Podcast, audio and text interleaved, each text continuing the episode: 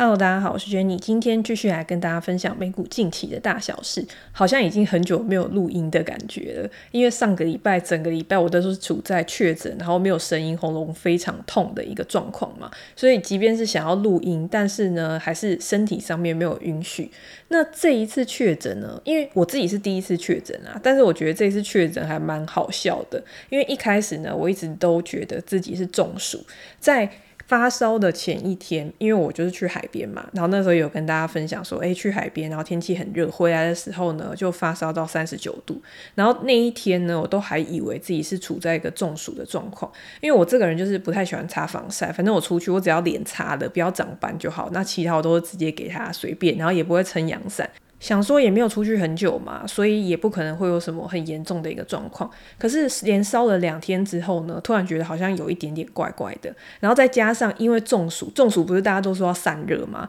所以我就想说好，我要去泡澡。然后泡澡了之后出来呢，我竟然就昏倒。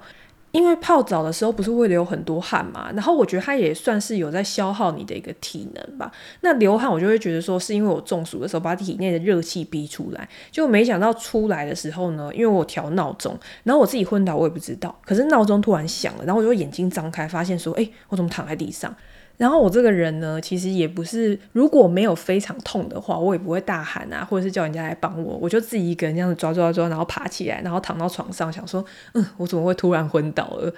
到那个时候呢，我都还不觉得我自己是确诊的。结果隔一天早上起来，我就觉得我喉咙非常的痛。那喉咙非常痛，我就想说，嗯，这样好像有点不妙。然后结果一去验呢，就发现自己确诊了。所以我觉得从一开始呢，其实我应该就是一个确诊的症状。反正我觉得现在确诊呢，是很像那种感冒。我觉得就是症状很像感冒。也是不需要去太担心说确诊之后会有什么很严重的一个状况啊，但是大家还是要注意自己的身体，就是不要轻忽了一些小小的细节。像如果我今天昏倒的话，可能撞到头啊，我虽然说头是有一点点小小的肿，然后跟背其实有点痛，但是我觉得那都是还能承受的一个状况。但是如果你真的是超过自己体能的负荷的话，可能还是我觉得不太好。那在这段时间有收到大家一些关心啊，很感谢大家。然后也有很多人说，哎，你平常就不要太累啊，不要太压迫自己。其实我。觉得我平常做很多事情呢，我都不觉得我自己很累，我也不觉得我做什么事情是会让我自己很痛苦的，我才会去做。不过我觉得这就是人的一个习惯，就是看你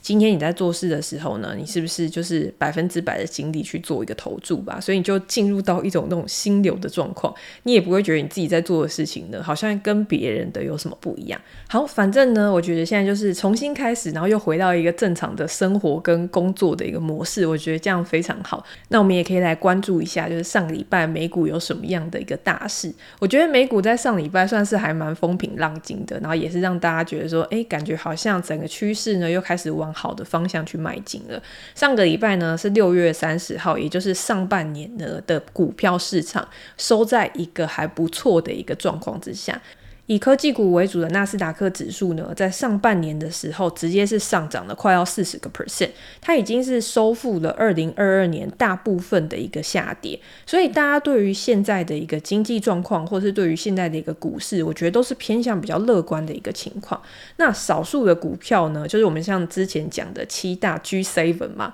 人工智慧的参与者呢，在这一段时间它的表现，当然是推动整个市场上涨的一个关键。那在下半年。年的时候会不会这个情况呢，有一些改变，或者是一些没有上涨的公司、没有上涨的类股，在下半年有机会可以有比较好的一个表现，甚至是超过上半年这些科技巨头，这个都是我们可以去做关注的。那 S M P 五百指数在上半年呢，上涨了大概是十六 percent，S M P 五百指数表现的比较差呢，当然是因为它有这些科技巨头，但是它也有一些没有涨的股票嘛。然后另外呢，如果是以中小型股，像罗素两千指数，在上半年呢是上涨了七个 percent 左右，所以你就可以看到它之间的落差是比较大的。但是现在也有看到很多的消息啊、报道啊、报告啊，它都会告诉你说，有很多的小股票它其实是有机会的。甚至在这一期的《Barron's》杂志啊，它开始去告诉大家说，房地产的市场、房地产的股票在过去这一段时间呢，它好像受到大家的一个忽视，可是在下半年呢是有投资机会。会的。像商业房地产的这个部分呢，虽然说之前大家会觉得违约风险很高，在利率上升的一个情况之下呢，对于这些房地产的公司会有很大的一个压力。但是现在我觉得这些疑虑的声音啊，开始慢慢的消失，而且他会告诉你说，在这一些大家都觉得很烂的资产里面呢，一定还是会有那种体质比较好的、比较稳健的一个公司，可以让你去做一个挑选的。所以选择好像变多了，只是在这些选择里面面呢，你必须要花更多的时间跟精力去寻找。那另外一个让大家比较激励的消息，就是为什么大家也会对下半年比较乐观，就是因为虽然说之前涨的都是大型股，但是呢，在上个礼拜，如果你去看小型股的话，它是三月以来表现最好的一个礼拜。然后，如果你是把它 S&P 500指数用等权重去看的话，在上个礼拜它的表现呢，其实也是优于过去那种传统就是以市值来加权的一个指数，所以他们也会觉得说，嗯。那现在呢，可能是要有落后补涨的一个机会。从运输啊，到房地产啊，到能源啊，在上个礼拜的表现其实都是比较好的。那我们也知道很多的中小型股啊，它其实为什么在之前的表现比较差，是因为大家对于未来经济衰退的疑虑。风险都会觉得说比较高嘛，可是现在你也会看到说，大家对于未来经济衰退的这个风险呢，其实他们觉得是有降低的，觉得好像现在的经济数据看起来没有要衰退的一个样子啊。我们可以看到上个礼拜五的时候是 PCE 公布嘛，那在 PCE 公布之后，整个市场是很强劲的，因为呢，整个通膨看起来是有在降温的一个迹象。那在这个降温的同时呢，你可以看到 GDP、新屋销售或者是耐久财的订单啊，这些数据它都是比较可以去反映整个经济的一个状况的。他们这些数据呢，都是超过了市场的预期。也就是说，在联准会它持续的升息之下呢，你可以看到通膨降温了。然后呢，经济数据还是有一定的一个强韧度，所以即便是鲍威尔他现在一直说他下半年还会再升息两次嘛，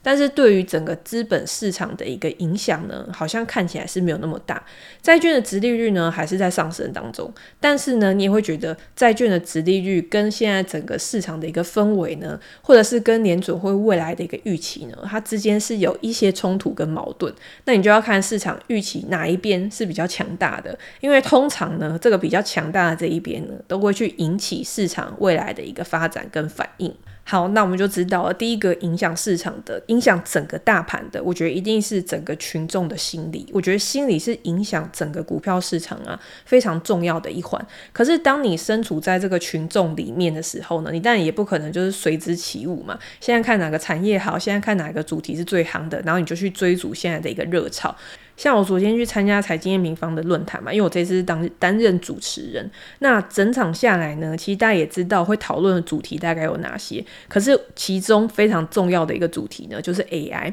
AI 当然是现在市场上面最热门的话题。总体经济呢，它是由生产力驱动的嘛。那 AI 如果可以去激励生产力的话，那当然对于整个市场就会有好的帮助。那很多的公司呢，现在也都是靠 AI 在获利啊，或者是未来要导入 AI。那一派的说法呢，就会认为说，现在这个 AI 的热潮呢，已经被炒作过度了。很多未来两年啊、三年啊的获利都已经反映到股票的估值上面。那另外一派呢，会觉得说，现在这个 AI 在导导入的过程当中，其实还有很多可以发挥的地方。只要它的这个投资呢，是可以去创造更大的一个生产价值的话，那这些 AI 的投入就不会是泡沫，而是实质的生产的一个提升。未来呢，这些公司它因为导入了 AI 之后，它的获利上升，那自然而然就会让它的估值也跟着上扬。那这些东西呢，还是要回归到基本面。也就是说，我们对于 AI 的愿景其实是很乐观的，但是这些愿景要怎么样去落实到这些公司它实质的财报上面，我觉得也是很重要的一件事情。所以这个也是为什么在这一季的时候，这一季如果大家有去看。很多公司，它在财报会议里面也有机构去统计说，他们讲到 AI 人工智慧的次数啊，其实是非常非常高的，已经高过可能过去几年的一个数字了。那下一季要看的是什么？就是在他们讲说他们要去导入 AI 之后呢，他们是不是真的有办法在数字上面去证明他们讲的东西是对的，证明他们是真的言之有物，而不是只是在画大饼而已。那这点呢，我觉得在大公司上面，可能他们在这几季的时候就已经有显现说，他们从 AI 可能提供基础建设啊，或者是他们在订阅制上面，他们已经有实质的获利可以进来。那接下来呢，在中小型股上面呢，是不是他们也会因为这个好处、这个优势呢，然后也会受益？那也有机构去统计说，罗素两千指数，也就是我们刚刚讲的中小型股啊，它虽然说在第三季的时候预估他们的一个收入、营收的一个成长跟他们的获利呢，可能还是会落后于这些大型股，但是在接下来的几季呢，甚至到二零二四年中的时候，他们的利润的成长的幅度可能会高于这些大型股，甚至是高于 S M P 五百指数的一个平均状况。所以，如果你现在觉得说中小型股在未来呢，如果今天这个牛市还会再继续走下去的话，它有机会再呈现一个上涨的走势，那现在或许就是一个还不错的布局的一个机会。那我自己呢，其实在我的专栏啊，或者是在我自己的直播里面，其实都会有跟大家分享。我虽然说觉得中小型股其实也 OK，可是呢，我之前有提到嘛，就是我对于之前跌烂的一些高速成长股，其实我现在呢也是比较关注在这一块上面。那我自己的专栏里面呢，也会分享说我比较看好的公司啊，那如果有兴趣的话，也可以到专栏去看这几篇的文章。好，那接下来呢，其实我今天要跟大家分享的，其实还是大型股，因为呢，上个礼拜还有一件很重要的事情啊，就是 Apple 公司它的一个总市值呢，已经正式的超越三兆美元。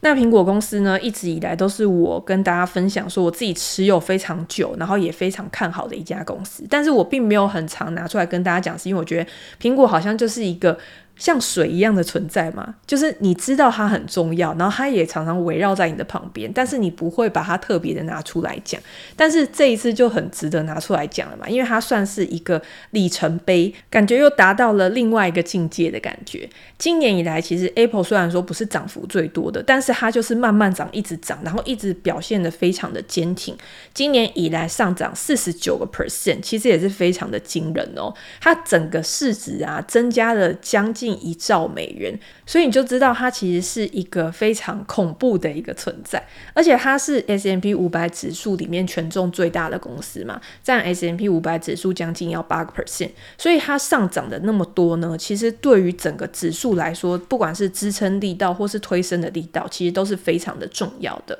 那其实 Apple 呢，它也不是第一次去超过三兆美元的一个市值了，只是上次呢是有一点昙花一现，它在突破了三兆美元市值之之后呢，收盘其实没有收上去，然后后来就开始表现比较差，可能是跟着大盘或者是怎么样，然后就开始一路的下跌。所以在上一次它突破三兆美元是在十八个月之前。那在十八个月之前呢，大家也没有想到说啊，它下跌了之后呢，有朝一日整个市场呢又开始风云变色，然后 Apple 又成为一个这么强劲的一个公司。那到底是为什么？那各大的分析师呢也开始去思考说，到底是什么去推升 Apple 有这么好的一个表现？因为他在之前去公布他的头戴式装置的时候，那个时候表现好像也没有特别的一个强势啊。那另外一个要去思考就是，那他现在已经突破了三兆美元的一个市值，如果还想要投资的话，那现在到底是不是一个好的时间点嘛？因为很多的分析师呢，虽然认为说苹果的前景很看好，但是他们认为短线呢，它还是有一些隐忧。比如说在估值的部分，现在呢，如果用 Forward PE 来看的话，Apple 的 Forward PE 大概是三十倍左右，虽然比二零二零年那个比较疯狂的时间点呢，三十五倍还要下降，但是如果我们看 Apple，我们会看比较长的一个时间段嘛，它过去十年的一个平均水准呢，大概是在十八倍左右，所以如果现在是三十倍的话，它其实是高过它过去的平均数字，还蛮高的。那这个时候我们就要去想说，它估值的一个提升呢，是因为它真的有一些催化剂，或者是市场对它的预期是什么，才能去知道说它这个三十倍的本益比到底是合理还还是不合理。那我们还是可以先来看看，就是 Apple 它最近有什么样的一些新的消息啊，催化剂。我觉得第一个，当然你不能避免的，还是它推出了这个头戴式装置 Vision Pro 的这个消息嘛。因为毕竟 Apple 它已经开始做了，那它推出这个东西之后，未来会引发什么样的一个效应，或是对于它常常在讲的它整个生态系会有什么样的一个影响，这个都是还会给投资市场很多想象的一个空间的。那 Vision Pro 呢，你也知道说它这个东西推出来。来之后，第一个是价格很贵，第二个是它整个实际的应用范围呢，其实到现在都还没有非常的一个完善。所以你要说它的一个估值提升呢，是完全在反映这个东西，我觉得也有一点说不过去。因为像 Vision Pro 这样的一个产品，那么的高级呢，它最早的这种早期采用者一定不可能是一般的消费者嘛，它可能是像软体开发人员啊，或者是真的对于苹果非常狂热的果粉，或者是他对于 VR、AR 这种。嗯，新的科技非常狂热的一些人呢，他才会去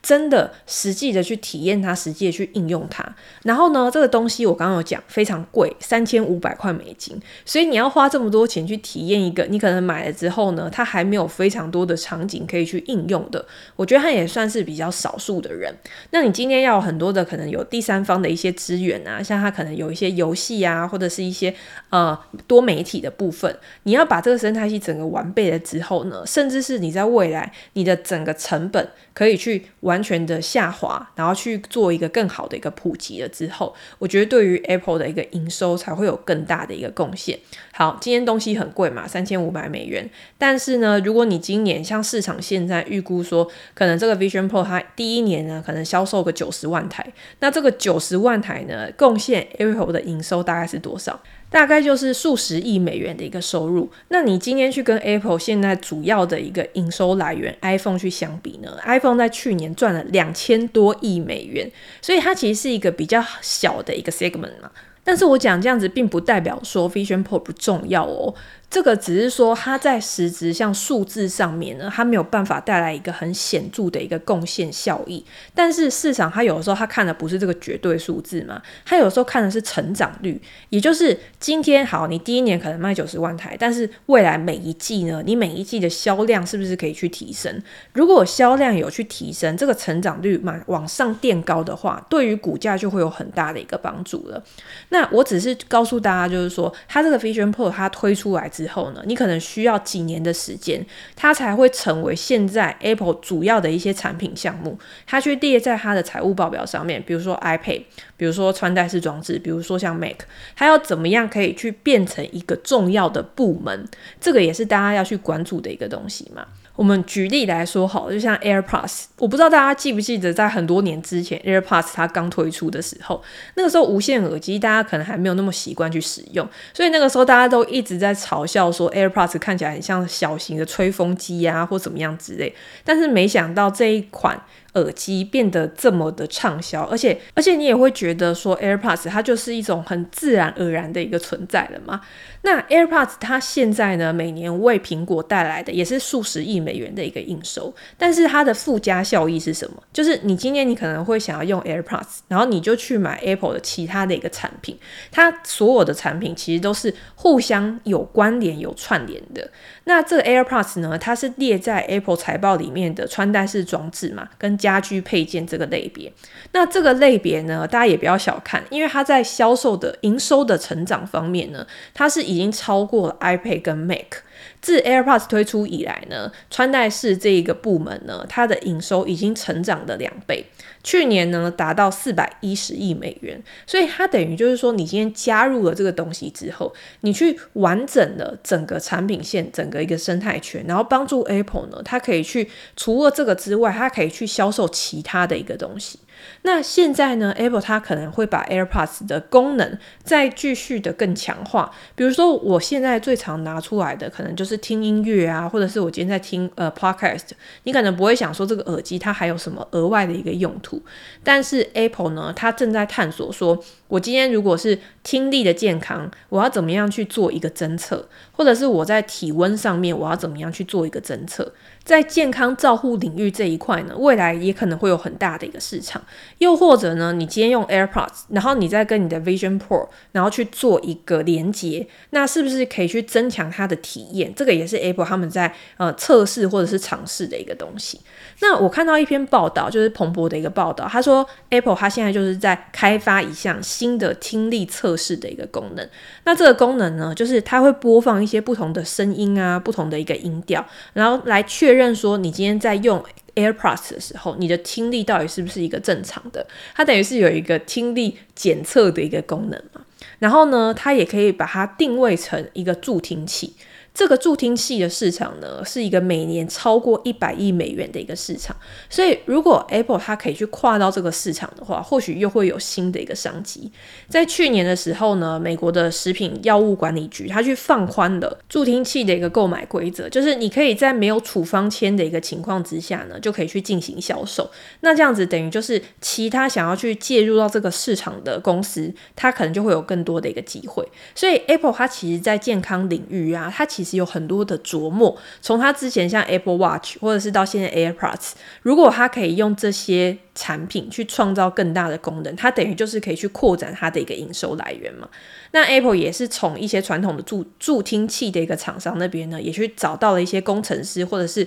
相关专业的人，然后来研发这一块。所以我们可以知道说，其实 Apple 它抢的地方不是说哦，我今天推出了一个什么超级棒的产品，或者是我今天推出了什么完全与众不同、市面上都没有人有的东西，而是它要怎么样透过这些产品呢，让市场或者是让投资人或者让消费者，他买了一个东西之后，他就会情不自禁的，然后一直的去增加他的购买。这个也很像 SaaS 公司嘛，就是我今天你今天跟 SaaS 公司订阅一个东西之后，他要怎么样可以让这个客户他进到我的平台之后，我可以。新增更多的购买，我只要新增更多的购买，我的顾客就会有更强的依赖度跟忠诚度。那在未来，我的营收可持续性跟可稳定性一定也会更好。那今天你去想想看，你今天用了 iPhone，你今天用了 AirPods，或者是你今天用了 Apple Watch 之后，你今天你的所有的日常生活，如果都可以透过 Apple 的产品或者是它的服务去使用的话，那对 Apple 来说，它就是一个源远流长的一个业务。你今天在沙发上面，你可能透过 Apple TV 去播放 Apple TV Plus，或者是你今天看 iTunes，或者是你今天在开车的时候呢，你去用 CarPlay，或者是你今天在金融领域上面呢，也用 Apple Car，或者是你今天用 Apple Pay，所以这些东西呢，都是无形中在渗入你的生活。我有的时候觉得产品就是要这样才可怕。你今天如果是需要思考之后才会去购买的东西，我觉得这个东西呢，它反而是比较有竞争，或者是比较容易被取代的。但是呢，强的东西就是在无形之中，你已经不需要思考，你就会直接用。我觉得这个反而才是最强大，然后最可怕的一个地方。那我觉得当然也会有很多人说，那像现在的 AI 热潮啊，你今天 Apple 它感觉在这一块呢，也没有什么大张旗鼓或者是比较显著的一个动作。但是大家要知道，Apple 没做不代表它没有在做，也就是它有可能正在进行着某些计划，或者是今天这个东西它本来就已经，它之前有讲嘛，它已经渗入到它的产品跟服务里面的。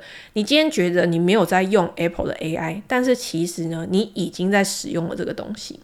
那分析师有预估说，到二零二四年下半年呢，Apple 才会推出一些跟人工智慧相关的一些重大的新的服务。那我觉得大家也可以把这个东西就当做成未来的一个潜在的催化剂嘛，因为我觉得只要 Apple 它有什么新的东西端出来，可以去让人家觉得说它原本一些产品啊，它可能在不管今天是市场供需的一个情况，或者是在智慧型手机它的普及率已经到了一个比较成熟的一个阶段，它没有办法再有新的火花。那 Apple 有一些新的东西端出来，其实对于市场都是有比较大的激励作用的。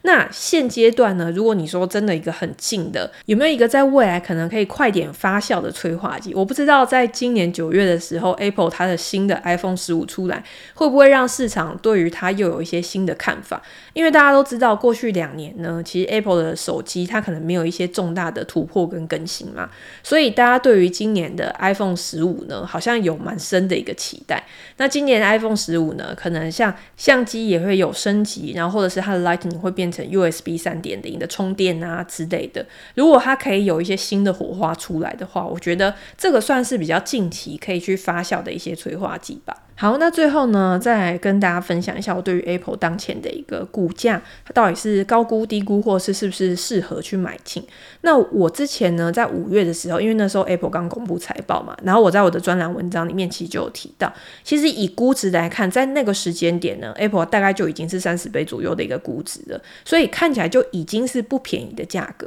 可是如果你去看当时的一个股价形态的话，你会发现它在之前呢，它是呈现一个下降趋势，在那个时候呢，有一个趋势扭转的一个现象，所以在那个时间点你去买呢，其实你那个时候承担的风险反而是比较低的。但是现在跟之前已经是处在一个比较不一样的一个情况，所以我对于像 Apple 这样的公司呢，因为有一些追动的人会觉得说，哎，你才刚突破啊，所以你现在去买的话，你至少也是一个风险可控的点。但是大家也要知道，Apple 是一个市值非常大的公司，它今天要一直强势的上涨呢，当然要有非常大的一个动能。在过去这一段时间呢，虽然说 Apple 的股价非常的一个强势，但是它有没有办法变成一种常态性的，就是一样一路上涨上去？我觉得，如果是真的短期，你就是手非常痒想要买的，你至少也要等到它接近比较呃均线的位置，你再去做一个布局。但是如果你真的是想要做一个比较长期的一个投资的话，我自己会觉得现阶段我会是稍微比较保守一点点，就是就算你要投入资金呢，你也不应该在现阶段投入过大的一个资金。而是等待一个比较合理的一个价格，所以如果现在现阶段啊，我如果还是想要拥有 Apple 这档股票，或者是我还是想要参与，如果 Apple 未来上涨的话，其实有一种方法嘛，因为 S M P 五百或者是纳斯达克指数，它在 Apple 权重就会比较高，所以我自己呢，因为我现在比较看好的是一些可能小型股啊、成长股，所以你可以透过这种你买这种大型全值或者是市值型的 ETF，它其实里面就有包括很多科技巨头，然后再把部分的资金呢去配在。中小型的股票上面，我觉得反而会是我现阶段呢会比较偏好的一种策略。那也是提供给大家做一个参考。好，那今天呢就先跟大家分享到这边。如果大家有任何的问题或者是想要了解的主题的话，也欢迎留言给我评价。我们在之后的 podcast 可以再拿出来跟大家做一个分享。那今天就先这样了，拜拜。